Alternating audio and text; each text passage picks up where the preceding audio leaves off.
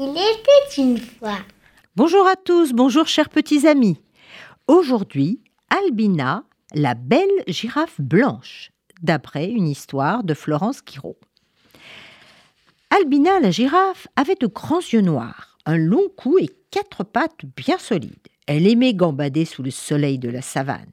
Elle était gentille, mais elle ne souriait jamais, car elle était blanche, toute blanche.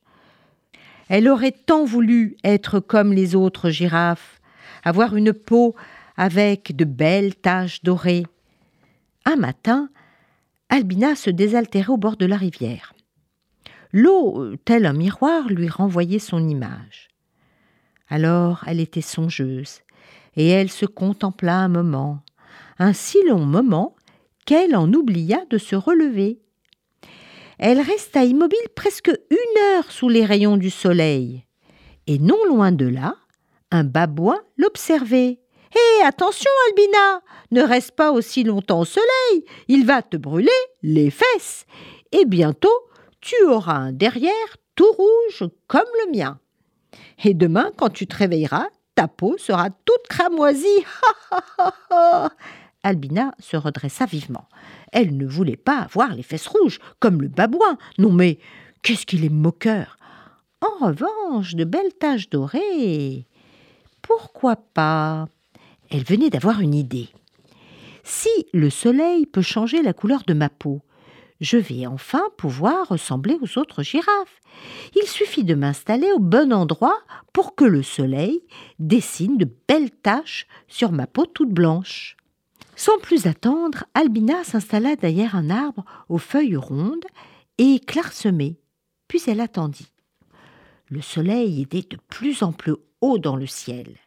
Une heure s'écoula les rayons du soleil avaient dessiné sur la peau d'Albina de belles taches rondes. Un rire moqueur, la fille tressaillit. Albina, bah que t'arrive-t-il?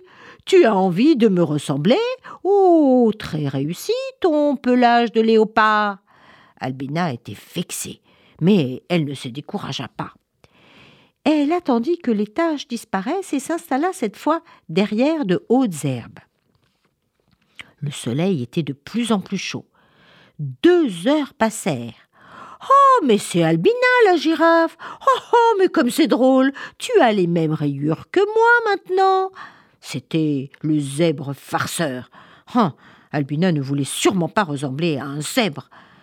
Deuxième expérience ratée. Quelque temps après, elle se plaça fièrement sous les branches de fougères. Le soleil était maintenant brûlant. Un long moment s'écoula, puis tout à coup un bruissement la fit sursauter. C'était Malou, l'autruche, qui s'avançait avec grâce. Ah Albina, ne reste pas si longtemps au soleil. Regarde ta belle robe blanche est devenue toute striée. Oh, bah très chic ton costume en plumes. C'est pour aller danser? Hum, Albina n'aimait pas Malou. Mais ressembler à un plumeau, très peu pour elle, ah non. Elle commença à se décourager. Bon, j'essaye une dernière fois, se dit-elle. Trois jours plus tard, après avoir retrouvé sa peau blanche, elle choisit de se tenir sous les feuillages d'un grand acacia. Tout d'un coup, elle entendit Oh, bah, très réussi ta peau de croco Un peu ridicule, mais super Dis-moi, c'est pour faire rire les copains, cette peau de croco? Ah, c'en était trop Albina était désespérée. Elle n'avait réussi qu'à se ridiculiser auprès de tous les animaux. Elle ne voulait pas ressembler ni à un léopard, ni à un zèbre, ni à une autruche, et encore moins à un crocodile. Et les journées passaient. Albina s'était résignée. Elle ne songeait plus à transformer sa robe blanche. Depuis des semaines, le soleil enveloppait la savane. Les lacs étaient presque à sec, et l'eau commençait à manquer dans les rivières. Les animaux étaient très inquiets. Alors ils se réunirent autour du vieux et plus sage d'entre eux, Baron l'éléphant. La situation est grave. Nous devons quitter cette région et nous établir plus loin, là où nous trouverons de l'eau. Ce soir, nous allons tous nous rassembler et nous partirons quand la fraîcheur de la nuit sera installée. À la tombée de la nuit, tous les animaux de la savane étaient là. Le vieil éléphant s'avança et leur dit Il faut quelqu'un pour nous guider, quelqu'un de grand, de sage, en qui nous avons confiance, mais surtout quelqu'un que tout le monde voit, parce que la nuit, il fait tout noir. Les animaux se regardèrent.